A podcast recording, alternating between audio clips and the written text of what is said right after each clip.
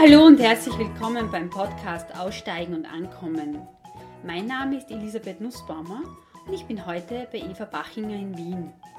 Vor einiger Zeit, als ich nach Bergsteigerinnen recherchiert habe, bin ich auf Evas Homepage gestoßen, weil sie ein Buch über dieses Thema geschrieben hat. Interessiert habe ich mir die Seite näher angesehen und war fasziniert von den vielen Wirkungs-, Lebens- und Tätigkeitsbereichen, in denen Eva unterwegs ist. Sie ist Bergsteigerin, Rangerin, Autorin, Journalistin, Sozialarbeiterin und noch vieles mehr. Daraus ist dann dieses vielseitige Gespräch entstanden mit Themen aus scheinbar verschiedenen Bereichen, die dennoch einen roten Faden haben und einigen Inhalten, die sehr nachdenklich machen könnten. Ich wünsche euch viel Freude beim Zuhören. Ja, dann sagen wir mal herzlichen Dank für die Einladung da zu dir nach Wien. Ähm, Gerne. Das, was ich mir jetzt gerade gedacht habe, wie du ein bisschen erzählt hast, also wie wir es gesprochen haben, ist, was ist eigentlich das so deine Berufsbezeichnung, wenn dir jemand fragt, was, was dein Beruf ist? Ja, ich bin Journalistin und Autorin. Ja, ist schon so das, das mhm. Erste sozusagen. Ja. Mhm. Und ja, Sozialarbeiterin kommt dann auch noch. Aber ähm, eigentlich, ja, Journalistin und Autorin. Wie hat sich das entwickelt? Weil du hast ja einiges schon gemacht. Ähm, war das immer schon ein Wunsch von dir? Also mein, ja, es war immer mein Wunsch äh, zu schreiben. Ähm, es war schon mit als Jugendliche. Ich habe auch damals schon viel geschrieben, so für mich einfach. Ich habe Briefe geschrieben, ich habe Brieffreundinnen gehabt und mhm. so. ähm, ein Tagebuch geschrieben, genau. Ähm, aber dann, also mit 18 Matura gemacht und dann war, war eigentlich schon, also es waren einfach so existenzielle Überlegungen. Ja, meine Eltern haben mich immer unterstützt, aber sie haben mich finanziell nicht so großartig unterstützen können. Wir sind vier Kinder zu Hause gewesen. Und es war gleich einmal klar, ich muss irgendwie selber schauen, wie ich auch mein Studium finanziere neben, neben meiner Kinderbeihilfe. Und dann habe ich eben angefangen zum Studieren, habe aber dann doch den Drang gehabt, noch in die Welt hinauszugehen. Und Was hast du studiert? Also angefangen habe ich, eben, weil ich eben Journalistin werden wollte, Politik und Geschichte. Weshalb nicht Publizistik? Nein, ich wollte schon gleich einmal ein, ein Fachwissen haben. Also mich hat Geschichte eben interessiert und auch Politik. Und rein das zu lernen, wie man was publiziert, das hat mich nicht so interessiert, sondern mhm. ich will über was schreiben und wenn ich über was schreiben möchte, dann muss ich eine Ahnung davon haben. So war die Überlegung. Und dann kam aber das, dieser Drang, ähm, noch in die Welt hinauszugehen dazwischen.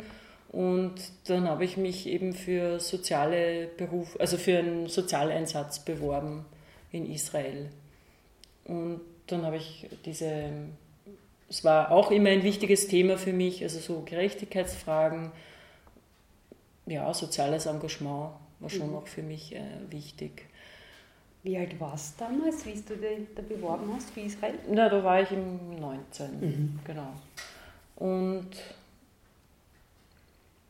dann war ich dann, also geplant war eigentlich nur ein halbes Jahr Einsatz. Ähm, ich war dann eineinhalb Jahre im Ausland, weil ich dann auch noch in Italien war. Was hast du gemacht? Und da war ich, äh, da war ich bei einer franziskanischen Gemeinschaft in Assisi.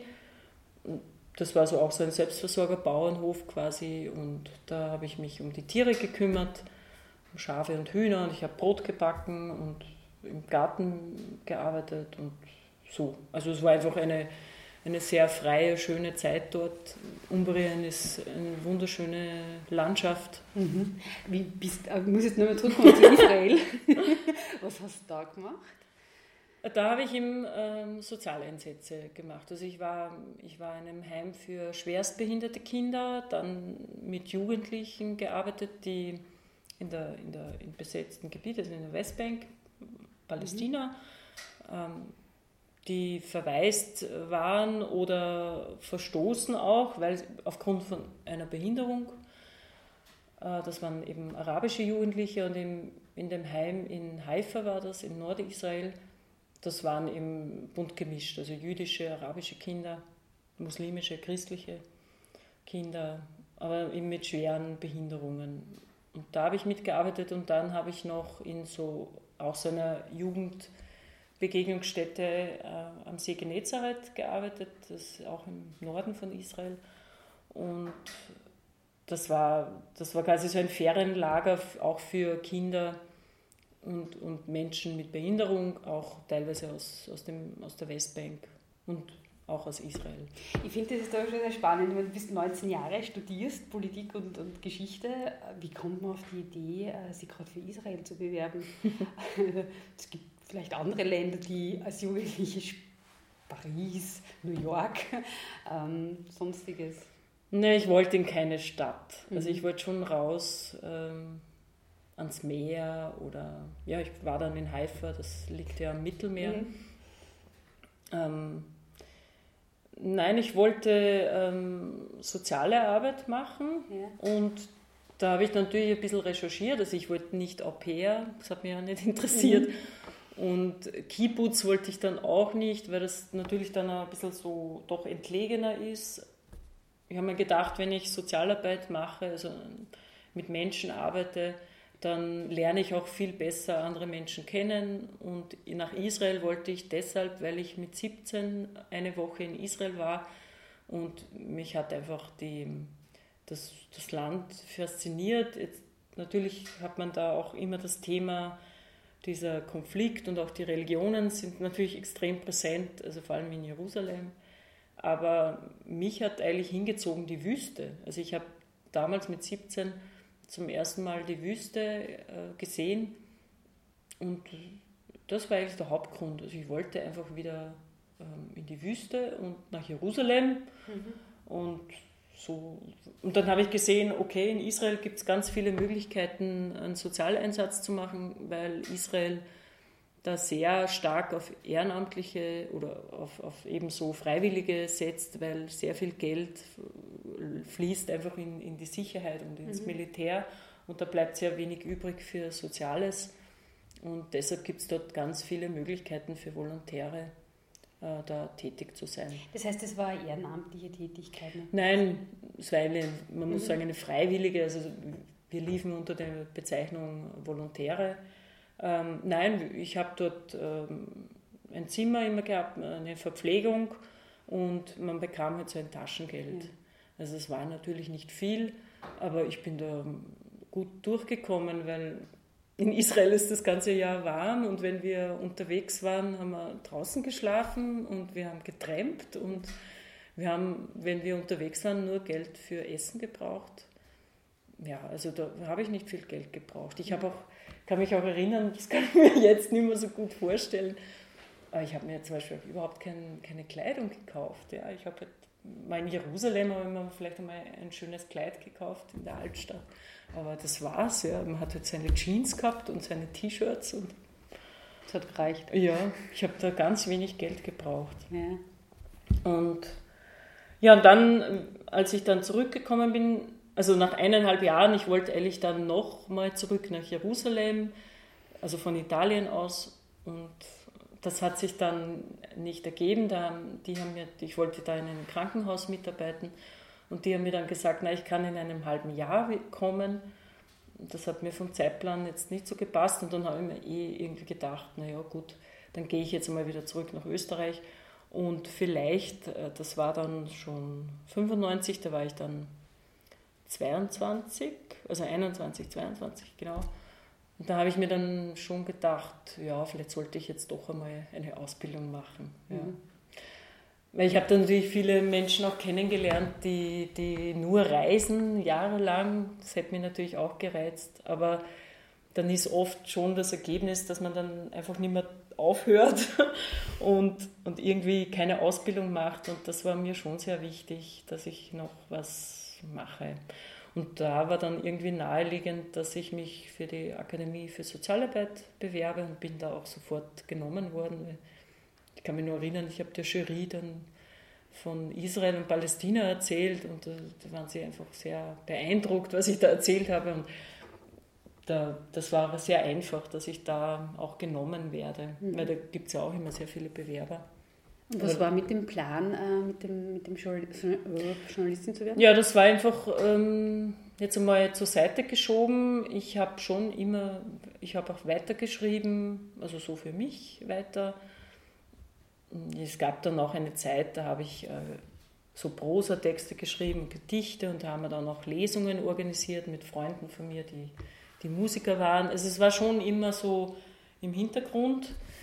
Ähm, aber ich habe dann einfach die, die Sozialakademie absolviert. Ich habe dann auch im Sozialbereich gearbeitet, ungefähr so vier Jahre nach Beendigung der Akademie. Ähm, aber das war natürlich immer wieder in meinem Kopf. Und ich habe dann, ich, als ich dann nach Wien gekommen bin, äh, habe ich dann auch mich beworben bei so kleinen Zeitungen wie Sünind Magazin zum Beispiel für ein Praktikum. Und dann ergab sich 2003 ein Praktikum beim Standard. Da habe ich mich beworben für die Innenpolitik und die haben mich genommen und das war dann so der Beginn und da habe ich dann gesehen, okay, jetzt bin ich, da war ich dann 30 und da habe ich mir gedacht, so, wenn du das nochmal probieren möchtest, wirklich schreiben für eine Zeitung, quasi davon zu leben, äh, dann musst du das jetzt machen. Es war halt immer so die Überlegung, ich kann davon nicht leben. Ich, da gibt es so viele, die das alle machen wollen und ähm, das schaffe ich nicht. Oder ich habe es mir dann nicht so zugetraut. Ich habe mir nicht gedacht, ähm, dass ich gut genug bin. Ja. So. Und die Sozialarbeit hat mich auch interessiert. Aber es war halt so eine existenzsichernde Angelegenheit, weil da bekommt man immer eher immer einen Job. Ja. Und ja, aber das war dann natürlich schon eine Bestätigung, äh, dass das Praktikum dort so gut verlaufen ist. Und dann habe ich meine Stelle, das war damals die Leitung der Beratungsstelle von ZARA, vom Verein für Zivilcourage und Antirassismusarbeit. Da- Das war eigentlich eine gute Arbeit, eine gute Stelle, aber die habe ich dann eben aufgegeben und habe eben begonnen bei der, bei der APA. Das war das erste, Ja. genau, bei der Austria Presseagentur. Und so da- ging es eben dann Mhm. weiter. Hast du eine fixe Anstellung gehabt bei der APA? Na, bei der APA war das so eine, ähm, also ein pauschalierter, äh, da bekam ich immer so eine Pauschale. Mhm. Und die haben mir aber eine, diese Ausbildung in Salzburg ermöglicht. Das war so ein einjähriger Lehrgang, wo ich doch innerhalb, innerhalb eines Jahres viermal weg war, so geblockt. Also die- waren da schon sehr großzügig. Mhm. Und dann habe ich äh, noch ein Studium begonnen, ähm, das Masterstudium Journalismus ähm, auf der Donau-Uni Krems. Mhm. Das habe ich auch neben, neben dem Job gemacht und dann 2010 da war ich dann eh schon sechs Jahre Vollzeit Journalistin.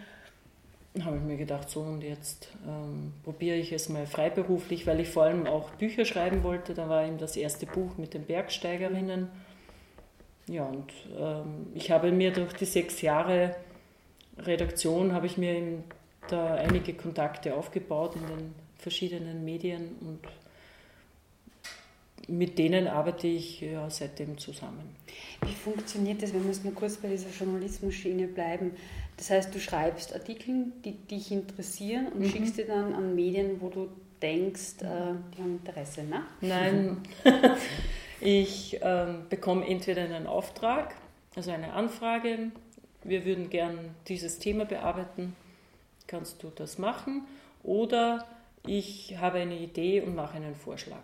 Also ich, ich schreibe erst dann und ich beginne dann wirklich richtig mit der Recherche, wenn ich einen Auftrag habe.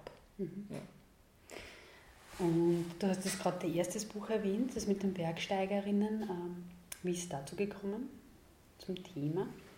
Ähm, das war, das hat sich irgendwie so ergeben.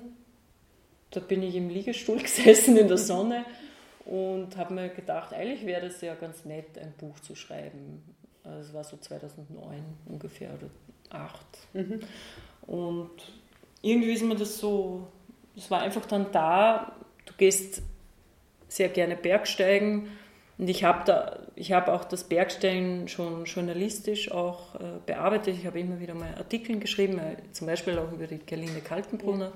Das war ja damals diese Zeit, wo es darum ging, wer ist die erste Frau auf allen 8000ern. Und da habe ich natürlich immer wieder berichtet. Und das hat mich dann schon auch sehr beschäftigt, äh, dieses Bergsteigen von Frauen. Und dann habe ich ein bisschen recherchiert und habe gesehen, dass es da eigentlich nicht so viel Literatur dazu gibt. Also eigentlich alle Bücher, die, die zu diesem Thema erschienen sind, sind eigentlich jetzt erst in den letzten Jahren erschienen. Also da gab es längere Zeit eine ziemliche Lücke. Und also außer Bücher über einzelne Bergsteigerinnen, aber auch das waren absolute Ausreißer. Mhm. Und dann habe ich mir gedacht, das wäre doch ein schönes Buch über die Bergsteigerinnen zu schreiben. Und ich bin dann zum Verlag und habe ihm diese Idee präsentiert. Also es war der Frauenverlag Milena und die haben die Idee aufgegriffen und dann haben wir dieses Projekt gemacht. So ist dieses Buch dann entstanden. Worum geht es in dem Buch, außer jetzt um Porträts von Bergsteigerinnen? Also es gibt so einen kleinen historischen Rückblick über die Pionierinnen und dann einzelne Persönlichkeiten und da habe ich mich eben aufgrund der aktuellen Entwicklung für diese, vor allem für diese Höhenbergsteigerinnen entschieden, die gerade versuchen, auf die 8000er zu kommen. Und dann habe ich aber auch thematisiert äh, dieses Verhältnis von Spitzensportlern mit der Wirtschaft, also mit, mit Sponsorverträgen, wie sehr steht man da unter Druck, auch einen bestimmten Erfolg einzufahren. Ähm, und dann war natürlich bei den Frauen auch das Thema Vereinbarkeit von Familie und Beruf. Also mhm. in dem Fall, ja, Profi-Bergsteigerinnen sehen ja ihr Tun dann auch als Beruf, von dem sie leben. Und ja, da ist natürlich auffällig, dass die meisten keine Kinder haben oder wenn äh, dann Kinder kommen, dann verlieren halt viele natürlich den Anschluss. Mhm. Also vor allem beim Höhenbergsteigen. Da ist man eigentlich von der Leistungsfähigkeit und von der Erfahrung her am besten im Alter zwischen 30 und 40. Und das ist natürlich auch die Phase, wo Frauen Kinder bekommen. Und das fand ich schon auch im Unterschied zu den Männern auch ein wichtiges Thema, denn wie sehr werden Bergsteigerinnen dann auch von ihren Partnern unterstützt oder wie sehr äh, kann die Gesellschaft auch damit umgehen, dass eine, eine Frau mit kleinen Kindern sich solchen Risiken aussetzt. Mhm. Das ist bei Frauen natürlich viel öfter die Frage. Also es gibt ja ein paar Bergsteigerinnen, die Kinder haben oder vor allem die so eine Eiskletterin, die Ines Pappert. Da habe ich oft beobachtet, wenn sie bei einem Vortrag war oder einer Podiumsdiskussion, da wurde sie natürlich immer gefragt, wie kann sie das als Mutter verantworten, dass sie so etwas macht. Und sie hat dann halt oft gesagt, ähm, wenn sie ein Mann wäre, wird sie das nicht gefragt. Es ist in letzter Zeit schon auffällig, dass auch Männer das manchmal gefragt werden, also vor allem wenn sie ganz frisch Väter sind, Väter mhm. geworden sind. Aber zu der Zeit als ich für das Buch recherchiert habe, wurden das eigentlich nur Frauen gefragt. Und bei Frauen war das natürlich auch oft der, der Grund, dieses extreme Bergsteigen, dass sie sich eben für ein Leben ohne Kinder, ohne eigene Kinder entschieden haben. Du hast äh, in, ich habe den Artikel gelesen, die auf deiner Homepage auch publiziert sind über, über die Bergsteigerinnen. Ähm, und da äußerst du ja durchaus auch kritisch ähm, zu dem Verhältnis zwischen Wirtschaft und, und Bergsteigen und auch, ähm, ja, was die Bergsteigerinnen daraus machen. Wie war da die Reaktion? Gab es Reaktionen von den Frauen, von den Bergsteigerinnen? Ja, natürlich ähm, teilweise, da gibt es ja teilweise so eine, wie soll ich sagen, so, ein, äh, so, ein, so eine Abneigung auch, ähm, sich mit solchen kritischen Fragen auseinanderzusetzen. ich glaube, das sind Sportler auch nicht so gewöhnt wie, wie zum Beispiel Politiker. Mhm. Die bekommen einfach viel öfter so ganz kritische Fragen gestellt. Ich bin aber eigentlich eine, ich bin ja aus der Politikberichterstattung gekommen und für mich ist es völlig normal, dass, das, mein, das sehe ich einfach als, als meinen Job, ja, dass ich kritisch frage. Und da habe ich natürlich schon oft gemerkt bei den Gesprächen mit den Bergsteigerinnen, dass sie über manche kritische Frage sehr überrascht waren oder auch fast, das war irgendwie, wie kann man sowas fragen ja, oder so. Und ich habe immer gemerkt, da konnte man eigentlich nicht ehrlich darüber reden. Also da wird sehr, sie sagt, das ist überhaupt kein Problem und die geben mir das Geld, weil einfach so und und im Grunde weiß ja jeder in der Szene oder überhaupt im Sport, weiß ja, wie das läuft. Natürlich muss man irgendwelche Erfolge bringen, weil warum soll eine Bank oder ein, eben irgendein Konzern eine Spitzensportlerin unterstützen, wenn die nicht irgendwas davon haben. Ja? Das ist einfach eine Werbung und ist ja okay.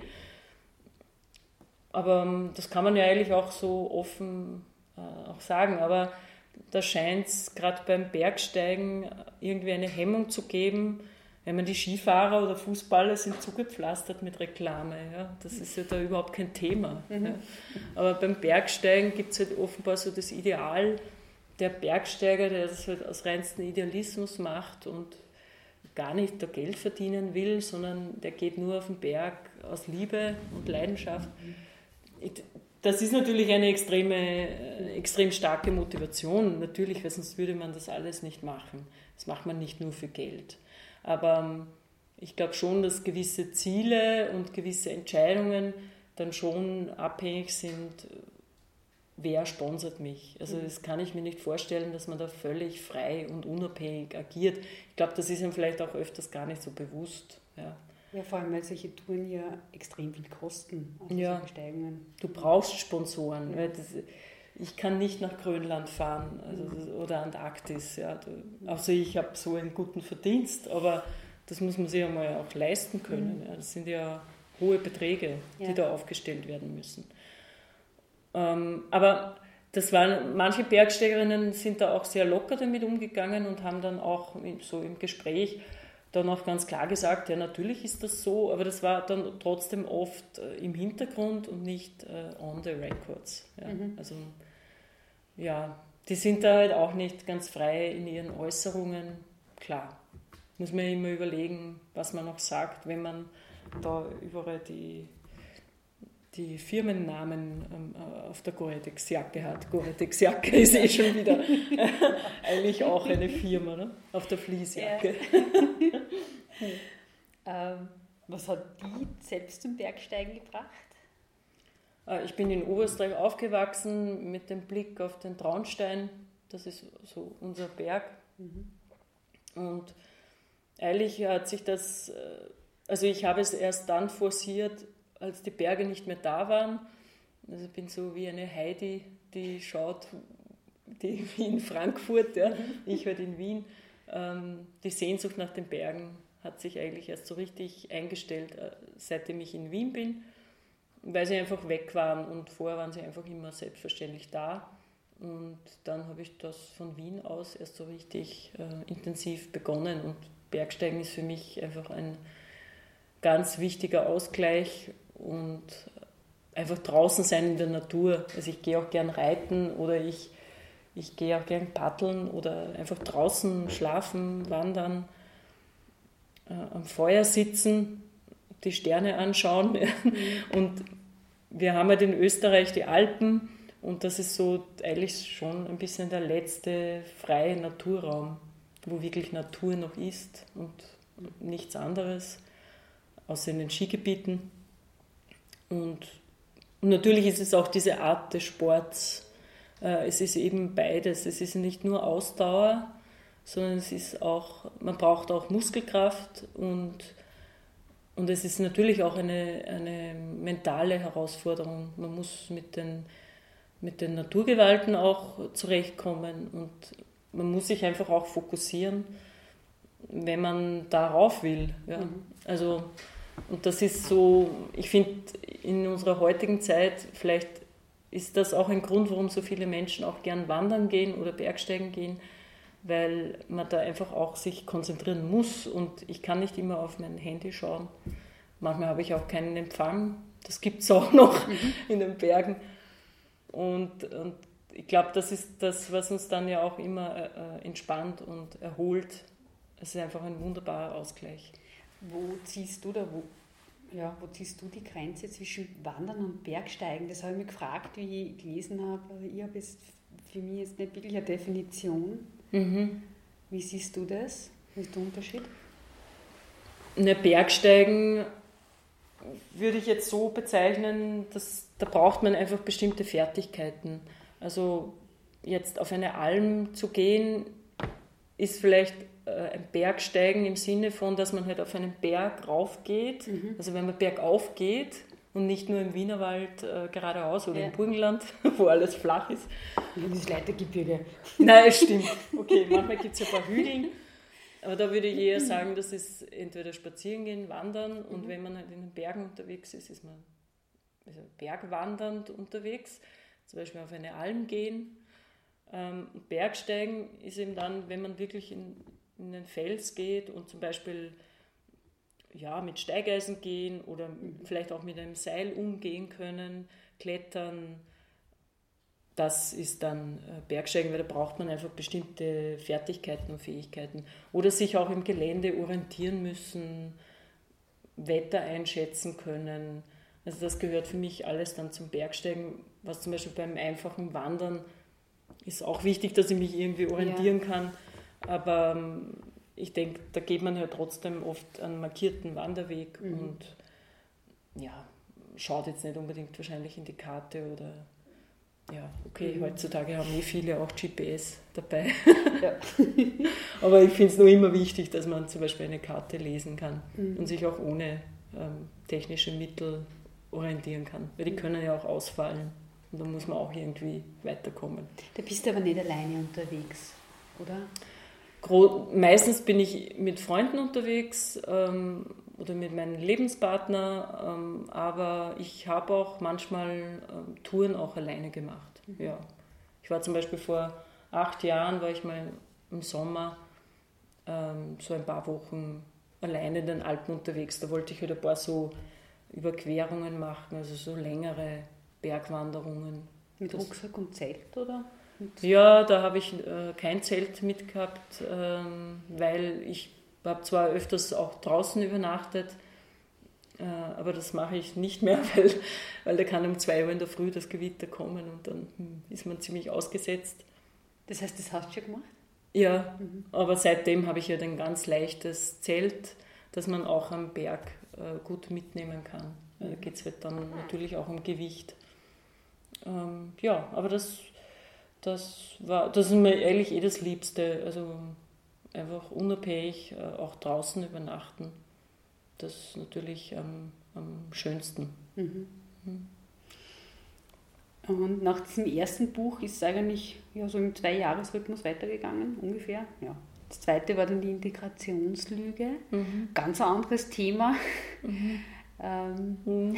Zum Bergsteigen, ja. ja, schon. Aber ähm, es zieht sich halt schon, ähm, es zieht sich schon ein roter Faden durch, den erkennt man vielleicht nicht so auf Anhieb äh, bei den Büchern, die ich äh, alle verfasst habe. Ähm, es ist immer auch das Thema Menschenrechte, das Thema, ja, das Thema Menschenrechte. Weil auch bei den Bergsteigerinnen habe ich mich ja auch mit dem Thema auseinandergesetzt, eben ähm, wie geht es eigentlich den, den Trägern im Himalaya und wie sehr verweisen ähm, Extremsportler auf, auf die Dienste von, von so vielen anderen Menschen. Ohne, die, ohne Träger äh, könnten sie nicht fünf Wochen lang im Basislager sitzen vom K2 oder Mount Everest. Es muss ja irgendwer diese ganze Versorgung machen. Und das ist ja auch bei, bei den meisten Profi-Bergsteigern so. Die, die schleppen nicht alles ganz alleine dorthin. Und da habe ich natürlich schon bei jedem Thema immer auch diesen Blick, äh, diese sozialen Fragen, diese Gerechtigkeitsfragen. Und Integration, Migration ist natürlich ein Themenbereich, den ich immer als Journalistin äh, bearbeitet habe, also wiederholt.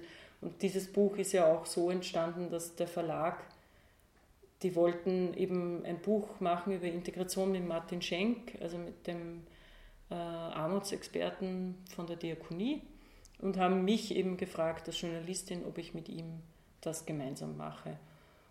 Und die haben mich natürlich deshalb gefragt, weil sie gesehen haben, dass ich öfters auch zu diesem Thema gearbeitet habe. Mhm. Ja, ich bin sicher von als Journalistin thematisch breiter aufgestellt. Ja, ich bin halt auch ein neugieriger Mensch. Mich interessiert vieles. Ich finde schon in den letzten Jahren habe ich mich auch immer mehr auf so Themenbereiche konzentriert. Also ich ich möchte jetzt dann immer so mehr, so sehr in die Breite gehen, sondern das, was ich mir an Wissen und Kontakten auch erarbeitet habe, da möchte ich eher in die Tiefe gehen und mal auch so dabei bleiben. Weil da habe ich mir natürlich über die Jahre eben Wissen und Kontakte aufgebaut. Und was würdest du sagen, ist jetzt so deine Spezialisierung oder ist das der Fokus? Ja, Menschenrechtsfragen, ähm, gesellschaftspolitische Themen, sozialpolitische Themen, also ja, Migration, Integration, Armut. Und sonst habe ich auch ein, ein großes Herz für Umwelt- und Naturschutzthemen. Mhm. Und da ist halt das Bergsteigen so ein bisschen ein Nischenthema noch. Äh, das, Berg, das Berichten über das Bergsteigen hat mich natürlich auch zu Umwelt- und Naturschutzthemen gebracht. Mhm. Ja. Und das Buch, ähm, was glaube ich auch, oder wo ich mir vorstellen könnte, dass es sehr polarisiert hat, ist Kind auf Bestellung. Wie ist das ja. entstanden? Ich habe ja auch dieses Thema ähm, vom also da war auch der Beginn so, eigentlich Antidiskriminierungsfragen, also auch wieder Menschenrechtsfragen. Das würde man vielleicht jetzt nicht so vermuten. Ja, bei so einem Zusammenhang. Ja, erkläre ich. bei so einem Thema wie Reproduktionsmedizin. Aber es war, die Idee zu dem Buch kam auch, weil diskutiert wurde, es war 2013, wurde in Österreich diskutiert, Stiefkindadoption auch für Homosexuelle. Und da habe ich einen Beitrag für die Salzburger Nachrichten gemacht und da habe ich mich mit diesem Thema beschäftigt und bin schnell zum Thema Samenspende auch gekommen. Und ich kann mich dann noch erinnern, also das war so der Beginn, Samenspende, aha, okay, das gibt es ja auch und so. Ich habe damit nichts zu tun gehabt und, und ich war da relativ, ich bin dem Thema relativ neutral gegenüber gestanden, eben weil ich überhaupt keine Ahnung hatte was da eigentlich alles möglich ist und was da eigentlich schon alles gemacht wird. Ich kann mich erinnern, mich hat das Motto irritiert, wir haben jetzt auch ein Recht auf ein Kind. Also dieser Slogan Recht auf ein Kind, es muss jetzt eine Gleichstellung geben äh, zwischen Hetero und Homosexuellen, weil wir haben ein Recht auf ein Kind. Alle haben ein Recht auf ein Kind.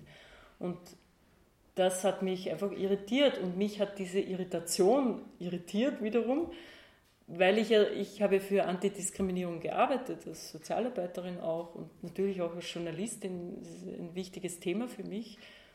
Aber da habe ich mir immer gedacht, wie kann man ein Menschenrecht auf ein Kind haben? Das ist ja auch ein Mensch. Ja? Also es kann ja niemand über einen anderen Menschen verfügen oder ein Recht darauf haben. Ja?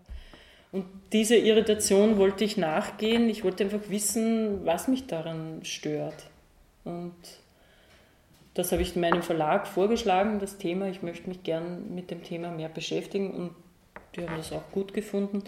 Und dann bin ich da hineingekippt. Weil das ist dann natürlich ähm, ein weites, weites Feld. Es ist einfach mittlerweile ein, ein globalisiertes Geschäft und ähm, und geht einfach bis zur Leihmutterschaft und alles Mögliche. Und da, da haben sich für mich dann schon sehr große Fragen aufgetan. Also da müssen wir jetzt nur genauer reden, aber ich habe da natürlich äh, einfach eine kritische Haltung dazu entwickelt, jetzt nicht zu allen Methoden und Möglichkeiten der Reproduktionsmedizin, aber ich habe mich dann sehr stark auf, auf Menschenrechtsfragen konzentriert, eben hier in Bezug auf, auf Kinder und natürlich auch auf die anderen Beteiligten, also sprich zum Beispiel Eizellenspenderinnen oder Leihmütter. Und ich kann dann wirklich klipp und klar sagen, aufgrund der Kinderrechtskonvention, ähm, die eigentlich alle Staaten der Erde unterzeichnet haben, mit Ausnahme der USA, haben, also alle haben diese Kinderrechtskonvention anerkannt und da gibt es halt ein paar Artikel, die eigentlich im Widerspruch äh, zu der derzeitigen Praxis in dieser Branche stehen. Und, und außerdem ist, und das sagt ja auch der Titel, Kind auf Bestellung, dieses Motto Recht auf ein Kind hat eben dazu geführt, dass man quasi mit Geld wirklich nahezu alles ermöglichen kann und dass es da ganz wenige Grenzen noch gibt, de facto. Ja, in Österreich haben wir halt ein paar Methoden, sind verboten, aber die österreichischen Staatsbürger machen es dennoch eben im Ausland. Und das wird eigentlich überhaupt nicht äh, geahndet oder irgendwie versucht, das wieder einzufangen, sondern die Tendenz ist dann eher so, dass man sagt, ja, da muss man halt die Verbote aufheben. Ohne, also da ist mir oft viel zu wenig ähm, Diskussion dann auch vorhanden, warum wir eigentlich was verbieten.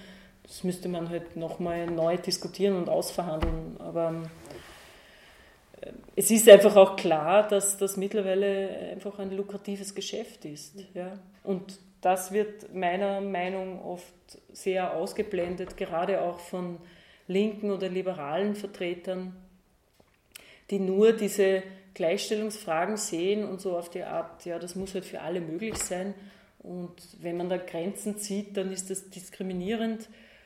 Das sehe ich einfach überhaupt nicht so. Wir ziehen ja auch in anderen Bereichen Grenzen aus, aus triftigen Gründen.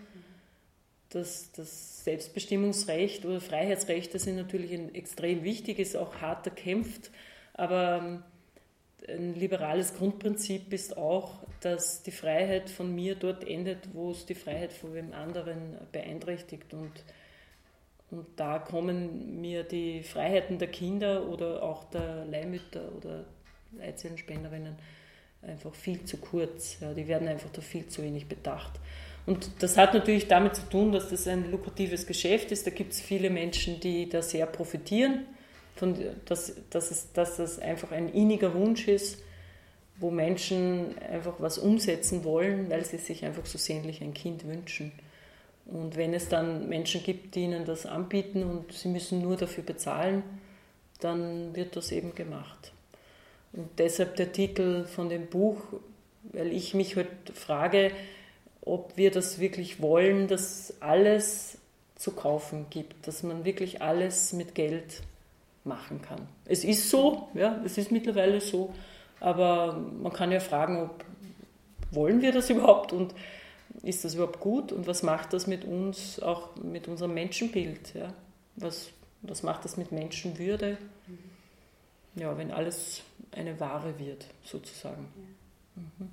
Wie ist es, wenn man gerade so ein Buch angeht? Das habe ich mich gefragt. Ähm, wie schwer oder leicht ist es dann neutral zu bleiben und alle Meinungen zu beachten? Oder geht man da schon mit einer Grundthese heran und versucht diese These zu bestätigen? Wie, hast du das? Nein, ich habe ich hab da am Anfang habe ich jedenfalls keine Grundthese gehabt, weil ich, weil ich erst recherchieren wollte und ich war da dem Thema gegenüber eher neutral. Wie gesagt, mich hat halt da manches irritiert, aber ich habe da jetzt eigentlich nicht so eine gefestigte Meinung dazu gehabt, was natürlich mit mangelndem Wissen auch zu tun hat. Man hat vielleicht so ein Grundgefühl, aber das hat man ja bei manchen Themen und als Journalistin kann ich mich jetzt nicht nach irgendeinem Gefühl orientieren, sondern ich muss einmal einfach Fragen stellen mhm. ja, und viel Fragen, viele Fragen stellen. Und das habe ich gerade bei dem Buch bis zum äh, geht nicht mehr gemacht. Also ich habe wahnsinnig viele Interviews gemacht. Ich habe ja an dem Buch zwei Jahre gearbeitet. Also ich habe, und das war eine sehr intensive Phase. Also ich habe da unzählige Bücher gelesen und Interviews und Sendungen angeschaut und alles Mögliche. Auch Interviews mit Betroffenen? Ja, ja ich, hab, ich glaube, ich habe mit allen Playern äh, in, dem, in dem Bereich ich habe mit allen gesprochen, also mit Reproduktionsmedizin, mit Paaren, mit Kindern, mit Leihmüttern, mit Eizellenspenderinnen, mit Samenspender, mit, mit homosexuellen Vertretern, mit Bischöfen, mit Ethikern, Juristen, mhm. Kinderärzte, Hebammen, Psychotherapeuten, alles. Mhm. also ich, wüsste jetzt nicht, was ich da vielleicht ausgelassen habe. Ja. Auch im Ausland, du schreibst ja in einem Artikel auch, äh, also beschreibst du dieses Szenario um, um ich weiß nicht, ich glaube 10.000 Dollar kann man äh, das Kind haben, so viele Versuche wie möglich und Geld zurück, Garantie, wenn es nicht klappt. Äh, das war wahrscheinlich nicht in Österreich, hoffe ich jetzt zumindest. Nein, das war ja. nicht in Österreich. Nein, ich war auch in Russland mhm. und ich war in Rumänien, in Tschechien, in der Slowakei okay. und in Ungarn. Ja, ich habe da schon auch vor Ort Recherchen gemacht. Halt, ich habe mich auf Osteuropa dann konzentriert, weil man könnte natürlich dann auch noch in Asien recherchieren, in Indien, in den USA, mhm. in Mexiko. Es ist einfach ein, ein globales ja. Thema. Australien, es gibt überall diese Kliniken und es gibt überall verschiedene Angebote. Ähm, ja, aber ich habe mich dann auf Osteuropa mhm. konzentriert. Wie war die Reaktion auf das Buch? Äh, es war eine, also es war schon sehr viel Aufmerksamkeit, auch in den Medien, vor allem auch in Deutschland. Und was mich schon gefreut hat, war, dass jene, die sich, also jene Kollegen auch, äh, Journalisten, die sich mit dem Buch auseinandergesetzt haben und eine Besprechung geschrieben haben, die haben sich schon alle recht ernsthaft damit auseinandergesetzt, vor allem in Deutschland. Ich habe das auch sehr spannende Interviews gehabt und Gespräche. Was ich halt ein bisschen befürchtet habe, ist nicht so extrem eingetreten, wie ich eben befürchtet habe. Mhm. Ähm, ich glaube, dass bei dem Thema Kritiker sehr schnell in die Schublade gesteckt werden. Ja, die sind, dieser Kritiker ist ja hoffnungslos konservativ und reaktionär und außerdem noch homophob und was, was weiß ich noch alles. Und ich glaube, wenn man, wenn man, also erstens mal war sicher gut, dass, dass ich eine Frau bin, die über so etwas schreibt, eine, eine jüngere Frau, also die auch quasi eine potenzielle Kundin sein könnte von der Reproduktionsmedizin, eine Journalistin, die halt einfach da mal genauer fragt und neugierig ist und überall hinfährt und sich das genauer anschaut und eben, wenn man sich meine bisherige Arbeit anschaut, dann sieht man ja auch, dass ich jetzt nicht wirklich die äh, Sonderbeauftragte vom Vatikan bin, sondern wirklich auch viele, gerade, gerade sehr viele liberale und linke Themen bearbeite. Und ja, bei Migrations- und Integrationsfragen würde man wahrscheinlich sagen, das ist eine linksorientierte Journalistin und wenn man und dann, dann schreibt die so ein Buch, so ein kritisches Buch über Reproduktionsmedizin, dann sind vielleicht manche ganz verwirrt gewesen. Aber es ist für mich genauso äh, stringent, weil ich argumentiere ja äh, aufgrund meiner Kapitalismuskritik aus feministischer Sichtweise und meine Kritik fußt auf der Kinderrechtskonvention, also auf Menschenrechte. Und deshalb glaube ich, konnte man mich jetzt nicht so einfach in diese Schublade reinbringen, ja, obwohl das natürlich immer wieder mal auch kommt. Also, aber trotzdem sehr vereinzelt. Mhm. Ja, es, es mhm. hat offenbar, man, das muss man ja trotzdem irgendwie daran festmachen. Ja. Und natürlich kann, also ich habe einen Kommentar geschrieben im Standard und dann hat eine Bekannte, die kenne ich auch, hat sofort darunter gepostet, na bitte, das ist ja völlig religiös äh, äh, argumentiert und ich habe dir dann auch geschrieben und sie gefragt, worauf fußt deine Einschätzung, weil ich zitiere keine, keine Bibelstellen oder ich zitiere keinen Bischof, sondern ich habe äh, die Kommerzialisierung kritisiert und ich habe die Menschenrechte eingemahnt. Mhm. Und wenn das jetzt eine religiöse Argumentation ist, also das ist ja irgendwie nicht ähm, stringent, das ist ja nicht schlüssig, so ein Vorwurf. Mhm. Und dann kam auch nichts mehr zurück. Ja, was, was soll sie denn da darauf jetzt noch sagen? Ja? Und, ja. und trotzdem, solche Vorwürfe sind ähm, sehr selten vorgekommen und auch oft so sehr verhalten, weil ich auch glaube, dass man mir das einfach nicht so leicht umhängen kann, weil das einfach zu meinem anderen Profil, also zu meinem Profil einfach nicht passt. Ja. Und weil man natürlich dann solche kritischen Punkte äh, sofort abkanzelt, ja, weil dann diskutiert man ja gar nicht mehr über den Inhalt der Kritik, sondern man disqualifiziert, disqualifizierte Kritikerin. Mhm. Als befangen oder als, ja, als eindeutig zuordnenbar. Ja. Aber nochmal, weil du das auch gefragt hast, ähm, wie bleibt man da neutral?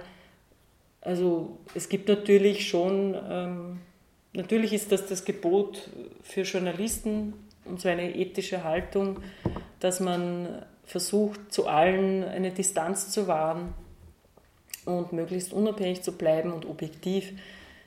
Es ist halt ein Ideal, das auch nicht jeder immer erreicht.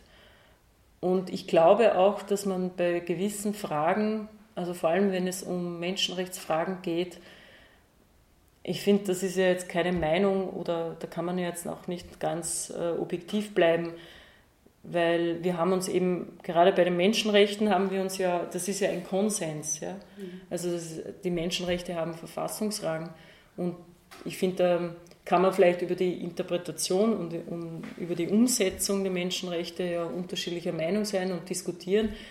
Aber zum Beispiel, dass, dass die Todesstrafe den Menschenrechten widerspricht, also da kann man, das finde ich, da kann man ja nicht anderer Meinung sein. Also wenn man anderer Meinung ist, dann verlässt man eigentlich den Grundkonsens unserer Verfassung. Ja? Also darum finde ich, wenn man ein Bürger von Österreich ist oder von einem EU-Staat, in Österreich ist die Menschenrechtskonvention und auch Teile der Kinderrechtskonvention im Verfassungsrang, dann bekenne ich mich als Bürgerin von Österreich zu dieser Verfassung und dann heißt das auch, dass ich mich zu diesen Konventionen bekenne. Und ich finde, da kann man nicht neutral sein, sondern muss man klar sagen, ich bin für diese Verfassung, ich bin für die Menschenrechte, ich bin für diese Konventionen. Und da, da muss man auch als Journalistin, äh, finde ich, schon Haltung zeigen. Da kann man nicht sagen, na, ich kann da jetzt nicht dazu sagen, weil da habe ich keine Meinung dazu oder ich kann meine Meinung dazu nicht äußern. Ja. Mhm. Und in dem Buch war natürlich schon auch ähm, der, der Wunsch da, dass ich schon, also von Seiten auch vom Verlag, aber auch bei mir hat sich dieser Wunsch immer stärker herauskristallisiert, dass ich bei manchen Punkten schon sehr klar sage, was da mein Standpunkt ist. Einfach auch, um die Diskussion zu eröffnen. Ja. Man kann mir ja Gegenargumente liefern. Dann können wir darüber diskutieren. Was möchtest du mit den Büchern erreichen?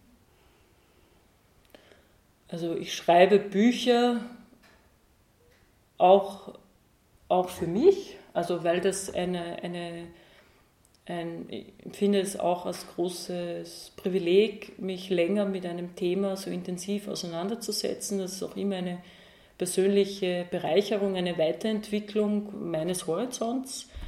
Ich habe da immer auch sehr spannende Begegnungen, lerne interessante Menschen kennen, da entwickelt sich auch oft weiter was daraus. Aber natürlich schreibe ich auch, weil ich, weil ich möchte, dass, dass meine Texte oder meine Arbeit auch gesehen wird und gelesen wird. Und ich bin schon sehr froh und dankbar, wenn jemand meine Texte liest und, und ich zum Beispiel eine, ein Feedback auch bekomme. Ja. Also wenn jemand mir ein E-Mail schreibt, dass er das jetzt gelesen hat, dann ist das ja natürlich toll, wenn man dann auch so in Kontakt mit seinen Lesern kommt. Ob man jetzt so großartige Veränderungen bewirkt mit Büchern, mit Schreiben, vielleicht zum Teil, dass man, dass man Menschen zum Nachdenken bringt oder vielleicht auf neue Gedanken. So geht es mir ja auch als Leserin, wenn ich ein Buch lese und da ist etwas drinnen, was mich bewegt und beschäftigt, dann bringt mich das ja auch auf irgendeine Weise weiter oder ich, ich muss mich halt einmal mit Gedanken auseinandersetzen, die ich bisher so nicht hatte. Du bist nicht auf Facebook, zumindest heute nicht gefunden. Äh, du hast keinen Blog, wo du deine Artikel laufend schreibst, sondern du bist eigentlich so auf der eher konservativen Schiene, was, was Medien betrifft. Was hat das für einen Grund? Also bei Facebook bin ich seit einem Jahr nicht mehr. Ich war eine Zeit lang auf Facebook, auch auf Twitter. Aber das hat den ganz einfachen Grund, dass es für mich mehr Zeitverschwendung war als wirklich eine Bereicherung. Es hat mich einfach auch, es hat mir einfach zu viel Zeit, wertvolle Zeit gekostet, auch für meinen Schreibprozess oder für Nachdenken, ähm, Ideen entwickeln, es lenkt mich einfach zu sehr ab, weil da, da, wenn man da das einmal aufmacht, ich habe mir immer gesagt, ja, ich, ich tue einfach da nur meine Artikel posten, aber du bist ja trotzdem mit dem allem, mit allem konfrontiert, was alle anderen machen und was wieder für ein Thema empört diskutiert wird. Und dann hat man natürlich schon auch immer wieder so, man regt sich dann vielleicht auch über irgendwas auf und möchte dann auch was kommentieren und dann kommen natürlich Reaktionen und dann ist halt die Frage, reagiert man jetzt auf diese Reaktionen? Also mich, ich habe einfach nicht die Zeit und nicht die Nerven, mich mit sowas auseinanderzusetzen. Hattest du ähm, irgendwelche Nachteile, dadurch, dass du jetzt gesagt hast, aus, ich bin nicht mehr auf Facebook? Bis jetzt äh, sehe ich keine Nachteile, eigentlich nur Vorteile. Ich, mhm. ich, ich finde, Facebook und überhaupt so soziale Medien führen schon zu einer fragwürdigen Diskussionskultur. Es ist eigentlich ständige Empörung und man kann eigentlich nicht mehr normal diskutieren auf Facebook. Und ich, ich muss schon sagen, da bin ich vielleicht konservativ oder altmodisch. Ich, ich, ich diskutiere lieber mit äh, face to face, ja, nicht über Facebook. Ja. Weil, weil ich glaube auch, dass man sich gewisse Dinge nicht so an den Kopf wirft, wenn man sich gegenüber sitzt, als was da teilweise ähm, auf Facebook abläuft. Äh, das ist unglaublich. Es ist auch jeder so es ist jeder auch gleich so beleidigt und es ist immer alles ein, ein großer Skandal. Und das hat mich wirklich sehr äh, fast so angewidert. Ja. Und, und es hat mich dann auch immer eher unzufrieden gemacht und, und auch grantig. Und dann mir gedacht, wozu das alles? Ja, also, und, und ich habe ich hab mir gedacht, ich probiere es jetzt. Mhm. Ja. Es ist erstens für mich ein ziemlicher Zeitaufwand. Es ist mir einfach nicht wert. Und das andere war, diese, dass es eigentlich nicht zu positiven Gefühlen führt, sondern eher zu sehr negativen. Ja. Oder man, man hat immer das Gefühl, auch die anderen posten ihr halbes Leben und äh, jetzt muss man sich vielleicht auch irgendwie mehr offenbaren und mehr zeigen und eigentlich ist mir Privates einfach privat. Also ich möchte mich da nicht immer auch so inszenieren und darstellen, aber es entsteht da auch so ein bisschen so ein Druck. Ja. Und, und außerdem entsteht dann auch immer so auch eine Unzufriedenheit oder ein Neid, weil jeder postet natürlich nur Schönes, also hauptsächlich. Und dann denkt man sich immer, ich sitze da gerade im Büro und die sind am Strand und die sind am Berg und die haben da gerade ein Kind gekriegt und es ist alles nur Glück und schön. Und, und dass man dann natürlich immer so in, in so einem Neid und Vergleichen drin ist und, und das führt natürlich zu Unzufriedenheit und das lenkt mich von meinen eigentlichen Themen ab und von meinem Leben und von, von der, vom Jetzt, ja, wo ich jetzt gerade bin. Und auch ganz klar beim, beim Schreiben. Also beim Schreiben schalte ich E-Mail ab und, und auch, wenn es geht, das Handy, ja, weil ich einfach ungestört arbeiten möchte. Und da entstehen viel bessere Texte, als wenn ich ständig, da poppt ein E-Mail auf und da schreibt jemand was auf Facebook. Also ich kann nicht so konzentriert arbeiten, das ist unmöglich. Und ich habe mir halt gesagt, okay, ich finde auch den Konzern furchtbar ja, und, und dann will ich einfach nicht mehr mitmachen. Und ich melde mich jetzt einfach mal ab und schaue, was passiert, wenn ich dann in einem halben Jahr keinen einzigen Auftrag mehr habe oder mich niemand mehr anruft, mhm. ich quasi nicht mehr existiere, ja, dann muss ich mir das halt wieder überlegen. Aber jetzt haben wir, jetzt ist ein Jahr vergangen und ich, ich, hab, ich sehe keinen Nachteil. Mhm. Ich habe nicht weniger Anfragen oder weniger Aufträge. Die entstehen offenbar nicht durch eine Präsenz auf Facebook, sondern anders. Oder andere soziale Medien. Also Twitter hast du gesagt, warst auch. Bin ich auch nicht mehr. Ne? Ich habe dann alles, alles äh, gecancelt. Mhm. Ja. Sehr spannend. Und so das Argument, äh, als letzte Frage zu dem Thema, was mich wirklich interessiert, äh, das Argument, dass du deine Botschaften verbreiten kannst, also deine Artikel, äh, die ja auch eine Botschaft enthalten, das war auch nicht schlagend? Ja, sicher. Das war natürlich der Grund, warum ich überhaupt dort äh, war, weil ich mir gedacht habe, ja klar, es ist auch eine Plattform, wo man seine Artikel verbreiten kann. Ähm, ja, aber es ist natürlich schon auch die Frage, wenn man, wenn man solche, seine Arbeit auch ähm, einfach so zur Verfügung stellt. Ja. Ich meine, darum mache ich zum Beispiel auch keinen Blog oder, oder ich schreibe jetzt nicht unbedingt äh, so, einfach so was auf meiner Website, mhm. sondern das sind nur Artikel, die, für die ich schon bezahlt wurde. Die stelle ich dann allen zur Verfügung. Aber einfach so, nur schreibe ich was und, und ich stelle das auf eine, auf eine Seite. Ja, da argumentieren dann halt auch viele, ja, da kriegst du dann vielleicht irgendwelche Sponsoren und Firmen zahlen dann für deinen Blog. Ja, aber was ist denn dann mit der Unabhängigkeit? Äh, kann ich dann, kann ich dann als Autorin und Journalistin wirklich über das berichten, was ich für wichtig halte? Wenn ich da lauter zahlende also ins, in, einfach Sponsoren habe, die mich vielleicht sponsern aufgrund von irgendeinem Artikel, aber dann schreibe ich vielleicht einen Monat später einen Artikel, der für sie nicht gut ist. Ja, was, also ich glaube, ich will da auch meine Unabhängigkeit bewahren. Und ich, hab, ich bin jetzt so darüber, ich habe mir überlegt, es gibt immer wieder Menschen, die fragen mich, ja, was, was hast du geschrieben oder was machst du gerade oder an was arbeitest du? Und da ich freiberuflich bin, bin ich ja nicht nur in einem Medium, sondern in mehreren und nicht jeder konsumiert alle möglichen Medien. Und jetzt habe ich einfach äh, entschieden, Menschen, die sagen, ich habe Interesse an deiner Arbeit, ich möchte gern regelmäßig wissen, was du machst, äh, die habe ich auf seinen Newsletter-Verteiler und denen schicke ich einfach alle paar Wochen so einen Überblick, wo ich was publiziert habe. Und das finde ich ehrlich viel effektiver, weil da erreiche ich die Leute ganz direkt, die sich interessiert zeigen und alle anderen sind eh nach wie vor bei, also viele sind ja eh nach wie vor auf Facebook und Twitter und die können das ja dann dort, dort auch verbreitern. Also machen, verbreiten, machen teilweise wahrscheinlich auch Leute, ich, ich überprüfe das ja nicht, keine Ahnung. Aber zum Beispiel habe ich jetzt ein Interview gemacht mit einem Anwalt und ich weiß, der ist auf Facebook und wenn ich dem den Artikel schicke, bin mir sicher, dass der den postet. Und so sind dann meine Arbeiten auch dort vertreten, ohne dass ich das mhm. forciere. Abseits von der Arbeit als Journalistin habe ich den Eindruck, dass Reisen nach wie vor ein sehr wichtiges Thema ist für die. Ähm, ja, was, was bedeutet Reisen für dich?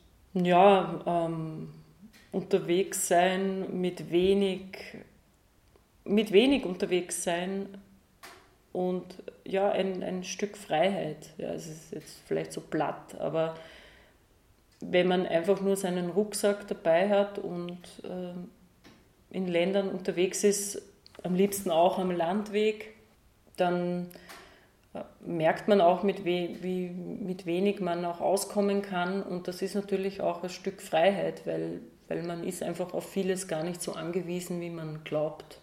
Natürlich ist es dann auch immer wieder schön äh, zurückzukommen in, in ein Zuhause und wieder alles um sich zu haben. Das ist natürlich wahrscheinlich auch dieser, dieser Wechsel, der da auch schön ist, dass man sich einfach eine Zeit lang reduziert und dann umso mehr wieder das genießt, was man hat. Das ist sicher auch ein Grund fürs Reisen, weil ich am liebsten eben sehr einfach unterwegs bin und mit öffentlichen Verkehrsmitteln oder zu Fuß und wirklich gerne in alle möglichen Ländern. Also es gibt nicht so viele Länder, wo ich nicht hin möchte, mhm. wo, wo die mich nicht interessieren. Also interessieren du mich wahrscheinlich alle, aber ja. in manche Länder, ja, da würde ich mich jetzt auch nicht so reintrauen. Ja, so. Und das ist dann wahrscheinlich auch kein entspanntes Reisen, sondern unter großer Anspannung und Sicherheitsvorkehrungen weiß nicht, Somalia oder Afghanistan. So. Mhm. Aber sonst gibt es, glaube ich, nicht sehr viele Länder, wo ich sage, na, das, da fahre ich nicht hin, das interessiert mich nicht. Also, da da gibt es viele Länder, die ich noch besuchen möchte. Ja, das ist Reisen und natürlich auch für mich ja immer wieder auch in ganz andere Welten eintauchen, merkt man einfach, wie groß die Welt ist und manche, manche Gegenden haben einfach ganz andere Themen und Probleme und da werden halt manche Themen bei uns wahrscheinlich oft dann so relativiert. Ja. Dann, ist, dann muss man fast lachen, wie wichtig man teilweise irgendwelche Diskussionen bei uns nimmt und dann fährt man auf einen Kontinent wie Afrika oder Südamerika und da ist, ist einfach da gibt es ganz andere Themen. Ja. Mhm. Und, und ist Österreich oft nicht einmal bekannt. Also man glaubt ja, die ganze Welt kennt Österreich, aber wenn man, dann muss man halt dazu sagen, dass das in Europa liegt, mhm. ja, dann ist okay. Oder man schaut da Zeitungen an, worüber die berichten, ja, das ist nicht so, dass da Europa so im Fokus ist, eh klar. Mhm. Also gibt es einfach ganz andere Perspektiven. Ich habe jetzt gerade äh, Freunde, die sind auf äh, Weltreise ohne, ohne Ende, also ohne also Open-End-Weltreise. Und die wollen sie unter anderem, oder haben sie die Frage gestellt, ist die Welt wirklich so schlecht, wie sie in den Medien dargestellt wird? Äh, wie siehst du das, äh, wenn du, ja, du bist in den Medien, du bist eine Vertreterin der Medien, ähm, und wenn du dann unterwegs bist, vielleicht in Ländern, die nicht so einen guten Ruf haben in Österreich, wo man so denkt, ja, könnte gefährlich werden. Wie ist dein Blick da darauf?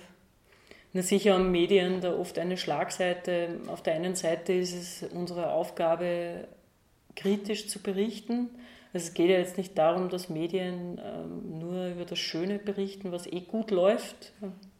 Natürlich könnte man, da gibt es ja auch so eine Richtung im Journalismus, den konstruktiven Journalismus, der einfach nicht nur problemorientiert sein will, sondern lösungsorientiert. Und da ist sicher ein Mangel dass man eben Themen aufbereitet, aber auch versucht, wirklich, wie können wir denn das jetzt lösen? Zum Beispiel, man schreibt über die, die Klimakrise, ja, dass man dann vielleicht auch den Konsumenten, den Lesern ähm, wirklich konkrete Lösungen anbietet und nicht nur die Katastrophenszenarien beschreibt oder was jetzt alles, wie schlimm das schon ist und ja, was, was eigentlich, also man wird halt dann immer berichten, dass niemand was tut, aber das ist halt auch eine Realität. Ja. Also die Politik hat das noch immer nicht wirklich ernst genommen, das Thema.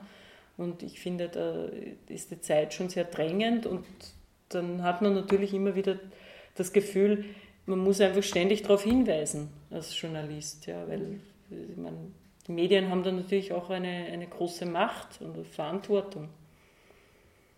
Aber ich verstehe das schon, weil es mir auch oft so geht, dass ich mir denke, ja, da werden Dinge natürlich auch dramatisiert.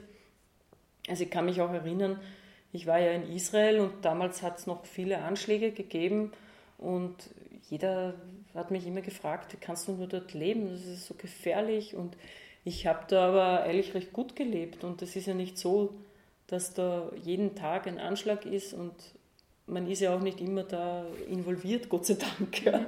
Also da lebt man ja auch seinen Alltag. Natürlich war es immer ein, ein, ein sehr präsentes Thema. Man, ich habe auch Angst gehabt, mit dem Bus zu fahren, weil das natürlich immer wieder mal passiert ist. Oder in ein Restaurant zu gehen, wo sehr viele Menschen sind.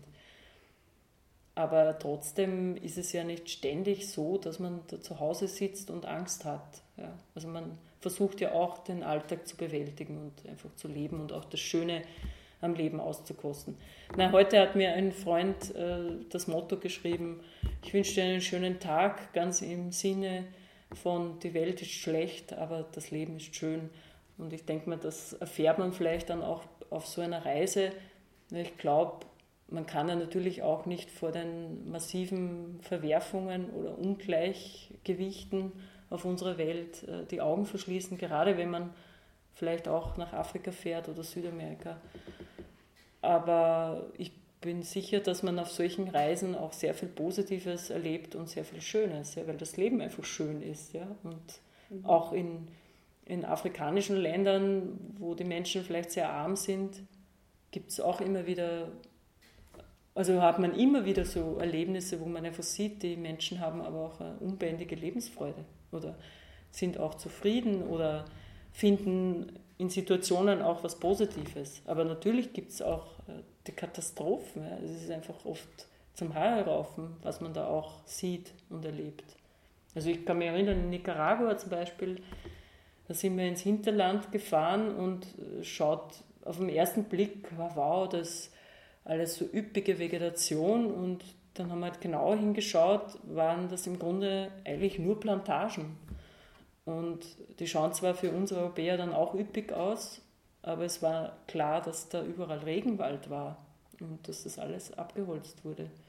Und wenn man dann weiß, wie viel Regenwald es noch gibt und wie das rasant fortschreitet, dann ist das schöne, üppige Grün nicht mehr so schön. Mhm. Also ich verstehe schon diesen Vorwurf auch an Medien, quasi man dreht dann gar nicht mehr den Radio auf und schaut keine Nachrichten mehr, weil dann ist man eh depressiv oder es zieht einen runter. Mhm. Ja. Es kommt, ich denke mal, da muss man halt auch ein bisschen ähm, sorgsam auswählen, welche Medien man konsumiert. Weil ich glaube, wenn man Ö1 hört, oder das nenne ich halt Medien, aber kann man ja, wenn man Ö1 hört oder wenn man die Zeit liest oder andere seriöse Medien, dann ist das auch immer ein, ein Lernprozess und eine Bereicherung. Man erfährt da viel Neues und kann sehr viel lernen auch und auch sehr viel Konstruktives und Positives. Ja, aber gerade wenn ich, wenn ich deine Artikel anschaue, die du auf deiner Homepage hast, ist auch sehr viel eben sehr Kritisches und, und ähm, der Blick auf die nicht schönen Seiten unserer Gesellschaft.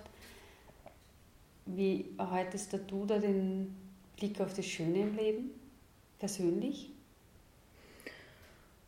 Ja, das, weil, weil ich einfach ähm, viel Schönes auch erlebe und weil für mich beides äh, nebeneinander sein kann. Ja, also das eine ist halt, ich, ich weiß nicht, manchmal habe ich so das Gefühl, äh, man hält einfach nicht aus, dorthin zu schauen und Klartext zu reden und, und was auch klar zu benennen, was es ist. Ja, man, man tendiert dann halt dazu, was zu beschönigen und zu verklären.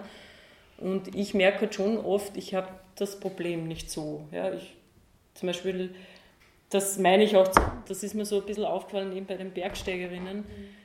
Ich finde das jetzt nicht so schlimm, äh, da auf den Blick auch dorthin zu werfen, okay, da gibt es halt Abhängigkeiten, da gibt es halt Sponsoren, ich muss halt auch von irgendwas leben. Und dass man, das kann man ja eigentlich auch thematisieren und das ist ja nicht negativ. Ja. Aber es wird oft so dann interpretiert. Oder wenn man sagt, ja, Leihmutterschaft ist aus meiner Sicht Kinderhandel, das ist einfach, das sage ich das ist einfach Klartext. Ja, ich, ich meine, das ist einfach aus meiner Sicht so. Also aufgrund meiner Recherchen kann ich das einfach nicht mehr anders bewerten.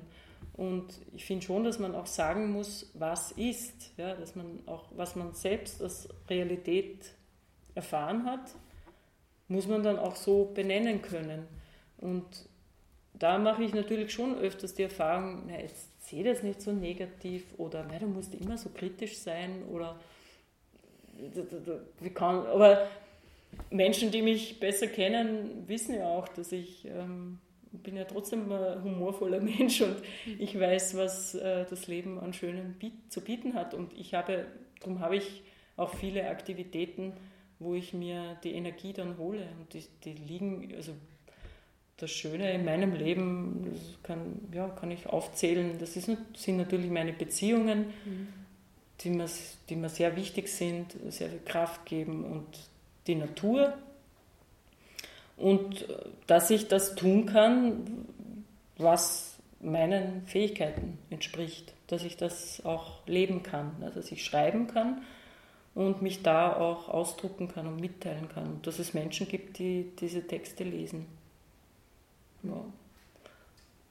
Und natürlich ist für mich auch oft belastend, ähm, bestimmte Recherchen waren schwierig. Und manchmal kriege ich auch einen Zorn, also gerade bei Naturschutzthemen, wie oft alles äh, zerstört wird, verschmutzt wird und niemand etwas wirklich dagegen tut, ja, so richtig, konkret, also so wirklich, dass sich das wirklich ändert. Ja. Aber ähm, es gibt ja Gott sei Dank noch immer ein paar Naturlandschaften, wo man sieht, wie schön das auch sein kann und wie, wie, wie vielfältig und, und bereichernd. Ähm, ja, aber wir sind natürlich massiv dabei, sehr viel von dieser Vielfalt äh, zu zerstören. Aber das muss man einfach auch so sagen, weil es einfach so ist. Mhm. Ja. Was hast du für einen Blick in die Zukunft aus deiner persönlichen Perspektive? Also jetzt für mich selber, mein persönliches Leben, ähm, kann, denke ich mir immer, es kann eigentlich nur, nur noch besser und schöner werden, weil man ja hoffentlich, je älter man wird, umso mehr der wird, der man ist. Also, dass man einfach immer mehr den Mut hat, äh, so zu sein, wie man ist und, und so zu leben, wie man es für richtig hält und seine Grenzen einhalten oder auch zu formulieren, was man braucht, was man sich wünscht. Und Hast du das Gefühl, dass das eine Alterssache ist? Also bei mir ist es jedenfalls schon so. ich denke mal, dass man einfach mit, vielleicht ist jemand schon mit 15 wahnsinnig selbstbewusst und mhm. mutig und, und, und weiß genau, was, was seinem Wesen entspricht und wer er ist. Aber ich glaube schon, dass das oft, also so ist meine Erfahrung, mhm. dass das oft einfach auch mit, ähm, mit zunehmendem Alter kommt, mit Erfahrungen. Mhm. Vielleicht, ja, sehr interessante Frage. Ich sehe es eher so, dass das ein Reifungsprozess ist, ein Wachstumsprozess, der einfach auch Zeit braucht, den man nicht einfach so von vornherein. Also man hat, man hat vielleicht gewisse, gewisse Einsichten erst im Laufe des Lebens. Ja, das glaube ich schon. Darum sehe ich, äh, älter werden hat dann eben auch in der Hinsicht auch seine Vorteile. Mhm. Dass man vielleicht ein bisschen gelassener wird oder dass man sich auch mehr traut, äh, sich nicht mehr so viel überlegt, was sich andere denken und ob das jetzt allen gefällt oder dass man es nicht mehr schlimm findet, wenn man sich unbeliebt macht. Mhm. ja, also mehr, mehr Mut, mehr Courage, mehr zu sich selbst stehen. Äh, ansonsten insgesamt äh, sehe ich es leider ein bisschen pessimistischer, ja, weil ich erkenne nicht wirklich ähm, ein, eine, eine gravierende Änderung unserer, unserer Lebensweise. Es ist ja auch extrem, es ist, ich verstehe es auf der einen Seite, es ist extrem schwierig. Man braucht ja nur an sich selbst denken, wie schwierig es ist, gewisse Verhaltensmuster zu ändern, wirklich konkret zu ändern. Also da braucht man ja auch oft eine Zeit und viel Überzeugung. Und so ist es halt auch im Großen. Wir sind halt nur Menschen und wir machen Fehler und wir sind nicht perfekt. Und dem ein wichtiger Punkt ist halt auch eine gewisse Bequemlichkeit. Ja. Mhm. Es ist halt für viele offenbar bequemer, in einer Stunde nach, weiß nicht wohin, eine Stunde vielleicht nach Mailand zu fliegen, als zehn Stunden im Zug. Weil man nicht, wir nehmen uns halt so wenig Zeit für gewisse Unternehmungen. Ja. Da ist man halt nur zwei Tage in dieser Stadt und dann muss man schon wieder zurück in den Job. Mhm. Man könnte sich eigentlich auch mehr Zeit nehmen für solche Ausflüge. Also es ist jetzt nur ein Beispiel. Aber da sieht man ja, dass, dass jeder sagt zwar, mir ist, also es, oder nicht jeder, aber viele Menschen sagen schon, mir ist das schon wichtig und Umweltschutz und Naturschutz. Aber oft dann im konkreten Alltag ist es halt schwierig, das dann umzusetzen. Wobei es reicht natürlich nicht, dass es nur individuelle Änderungen gibt, sondern es braucht natürlich politische Entscheidungen und Strukturänderungen. Und da sehe ich ein sehr, ein sehr starkes Verharren in, in, in, in unserem Grundkonzept. Ja, das, das heißt, sehr profitorientiert und, und Ressourcen bis zum Geht nicht mehr ausschöpfen. Mhm. Und das sehe ich mittlerweile, dann, dann höre ich auch oft, dass so eine moralische Appelle und man, das geht nicht und wir können nicht die ganze Erde ausbeuten. Aber ich sehe, dass das ist mittlerweile keine moralische Frage mehr, sondern auch eine wirklich ähm, wirtschaftliche Frage, eine, eine ja, eine kluge Überlegung, dass man eben nachhaltig wirtschaftet, weil wie sollen wir denn weiter wirtschaften, wenn wir kein sauberes Wasser mehr haben oder keine Wälder mehr oder keine Fische mehr oder was auch immer. Also es ist ein, ein, ein da ist wirklich ein, ein, neues Denken auch nötig und es gibt ja auch schon ganz viele Vorschläge und konkrete Projekte, es gibt ja viele Initiativen, aber es fehlt halt noch so, dass sich das Ganze irgendwie in eine bessere Richtung entwickelt. Also ich sehe das auch, weil ich jetzt auch ähm, Sozialarbeiterin bin bei der Winzirast und wir sind eben eine Obdachloseneinrichtung für Flüchtlinge und obdachlose Migranten etc. Und wir bekommen immer ein Essen geschenkt von einem Supermarkt und das ist eben ein Einkaufswaggon. Ja, das ist der ist jeden Tag äh, voll mit abgelaufener Ware oder noch guter Ware, aber die würde eben im Müll landen. Und das ist aber nur ein, sind nur Peanuts, ja. Das meiste wird einfach für den Müll produziert. Und das ist doch völlig verrückt. Also eigentlich ist es völlig verrückt, was da verschleudert wird an, an Ressourcen. Und das kann, also ich, ich weiß nicht, das kann Vielleicht geht es noch eine Zeit lang gut, aber ich habe immer ein bisschen die Sorge, dass wenn, wenn diese Veränderungen nicht jetzt angegangen werden, dass, dass vielleicht dann doch einmal, einmal der, der Migrationsdruck oder auch der, der Druck von Seiten der Natur noch stärker kommt, dass eben, das haben wir eh jetzt gesehen, die Dürre, dann kommt Hochwasser, dann haben wir also wir haben ja schon einige extreme Wetterereignisse. Kann man ja immer sagen, es hat es immer schon gegeben, aber es ist ja doch jetzt schon ein bisschen auffällig. Also es fällt ja auch schon Laien auf, dass da irgendwas anders wird. Und ich habe die Befürchtung, dass dieser Druck noch steigt oder auch Migrationsdruck und dass dann einfach wirklich massive Maßnahmen nötig sind. Und ich ich habe ein bisschen die Befürchtung, dass das dann nicht mehr demokratisch abläuft. Und das äh, wäre schon gut, dass wir uns das ersparen. Dass es dann einfach irgendein Regime gibt, die dann sagen, so, müssen, das muss jetzt so sein und sonst existiert gar nichts mehr. Mhm. Also das ist schon ein bisschen meine Sorge. Und ich ich finde das jetzt nicht so total pessimistisch, sondern schon auch ein bisschen eine realistische Einschätzung. Mhm. Ich, du hast mich gefragt, wie ich, wie genau. ich das auch sehe. Und ja, mache ich mir schon Sorgen. Ja. Ich mache mir auch Sorgen um, ich habe Nichten und ich habe Paten, ein Patenkind, die sind alle zwischen 11 und 22 und ich mache mir einfach Sorgen um die Zukunft von diesen jungen Menschen. Gibt es was, was du noch gern sagen möchtest, was ich jetzt nicht gefragt habe, was dir noch wichtig erscheint anzumerken? Nein, ehrlich, Berge, Wüste, alles ist vorgekommen. Meine Stimmt, Beziehungen.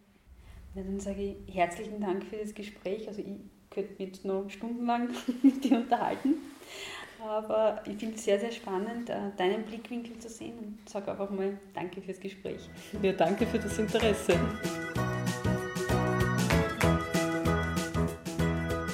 Eine der unmittelbaren Wirkungen, die das Gespräch mit Eva auf mich hatte, ist, dass ich am nächsten Tag alle sozialen Medien vom Telefon deinstalliert habe und nur noch ganz gezielt am Laptop reingehe. Ich kann euch sagen, es ist ein Segen. Und wer mehr über die Arbeit und das Tun von Eva Bachinger erfahren möchte, schaut einfach nach unter www.eva-bachinger.at. Ja, und alle Gespräche zum Nachhören findet ihr wie immer auf www.elisabethnussbaumer.at. Tschüss und bis bald!